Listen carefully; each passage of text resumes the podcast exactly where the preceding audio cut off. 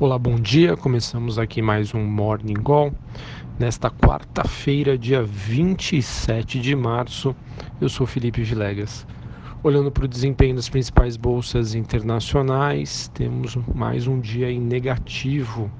S&P Futuro operando com uma ligeira baixa, neste momento 0,16 para S&P, Dow Jones caindo 0,23, bem como as ações na Europa os principais índices que a gente sempre comenta aqui, Londres, Frankfurt, Alemanha, Paris, França, também aí apresentando quedas leves.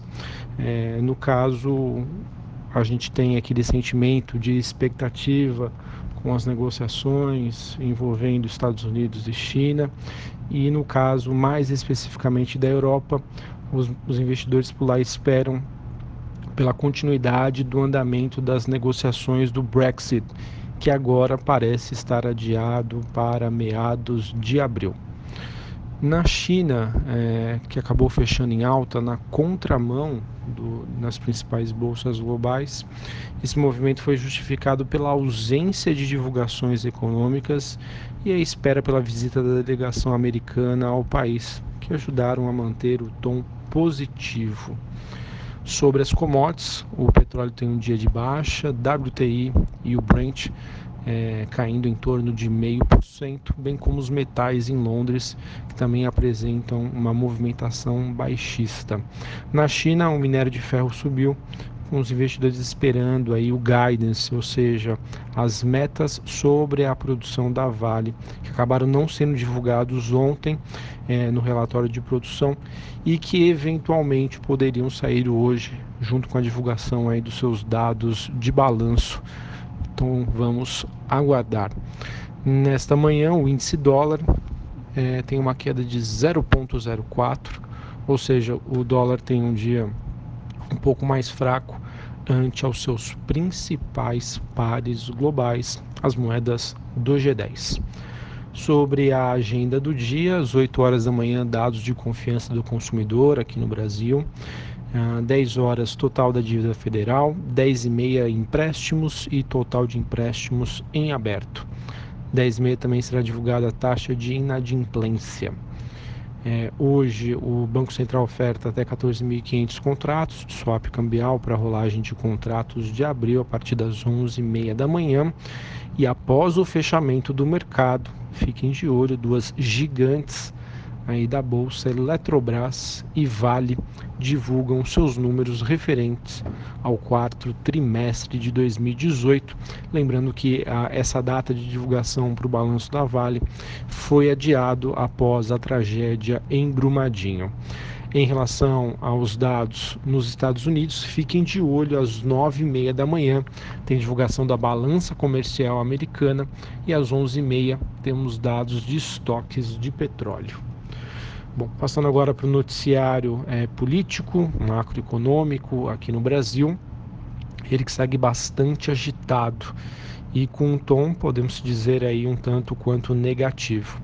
Isso porque ontem a Câmara aprovou por ampla maioria a PEC que amplia o orçamento impositivo, ou seja, é uma medida que amplia o poder do Congresso e reduz o do governo na administração do orçamento e é vista como um revés aí para o governo Bolsonaro.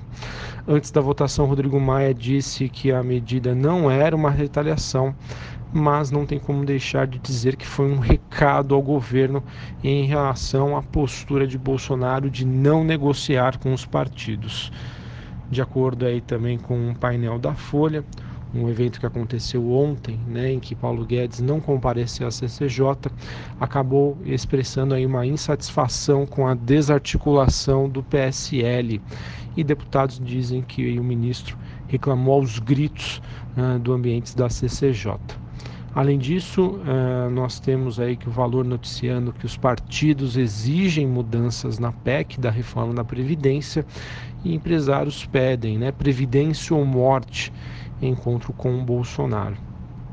É, vejam que o clima no Congresso segue muito tenso é, e isso acredito que possa ser refletido hoje no mercado a começar com o episódio de ontem, em que Paulo Guedes não teria comparecido à CCJ, ela que foi já remarcada é, e que, no caso aí, Paulo Guedes, ministro da Economia, confirmou que deve comparecer no próximo dia 3 de abril e a votação da proposta da reforma da Previdência deve acontecer somente em 17 de abril, de acordo com o presidente da comissão, Felipe Francischini, segundo a, o G1. Bom, então vejam que isso uh, mantém aí o nível de estresse e ontem essa aprovação do, do orçamento impositivo acaba gerando aí mais uma barreira para o governo Bolsonaro. Isso porque a governabilidade era algo que seria bastante discutido é, e que poderia gerar receios aos investidores. Por conta disso, né, e olhando também para o desempenho ruim das ações lá fora, no mercado, nos mercados internacionais, hoje eu vejo a bolsa com um viés baixista. Bom, para a gente finalizar aqui e falar sobre uh, os destaques corporativos, nós tivemos a, a Guararapes divulgando aí uh, o seu lucro referente ao ano de 2018, ela que registrou a, a cifra de 1,2 bilhões de reais, uma alta aí de mais de duas vezes em relação a 2017. Em contrapartida, nós tivemos a Oi, que teve um crescimento de 150% no seu prejuízo. Ela que acabou apresentando aí um resultado abaixo do que o mercado estava esperando. Vejo, portanto, que a situação da Oi ainda permanece bastante complicada. Vamos ficar de olho nas empresas do setor aéreo, isso porque ontem a Câmara concluiu a votação do projeto que permite o controle de aéreas por estrangeiros. A proposta, portanto, vai agora ao Senado.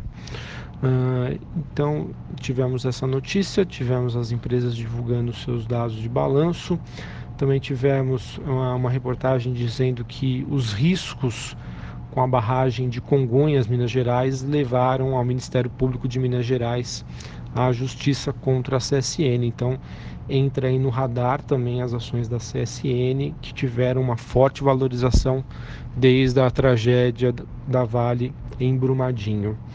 Bom, além disso, líderes dos caminhoneiros, de acordo com o estado de São Paulo, disseram que o anúncio ontem feito pela Petrobras não evita completamente a greve. Existem aí boatos de que no final do mês ah, poderia acontecer uma greve, uma nova greve aí dos caminhoneiros, que seria aí mais um desafio, mais um ponto aí é, contra o governo e que deve testar o seu poder de negociação. Bom, para finalizar aqui, a gente teve que Casas Bahia e Ponto Frio planejam vender smartphones da Highway ainda este semestre. Uh, e uma notícia aí, até por curiosidade, todo mundo está acompanhando é, o episódio né, entre Natura e Avon. Tivemos uma notícia aqui do valor de que os revendedores da Natura e do Boticário devem ter aí uma conta digital.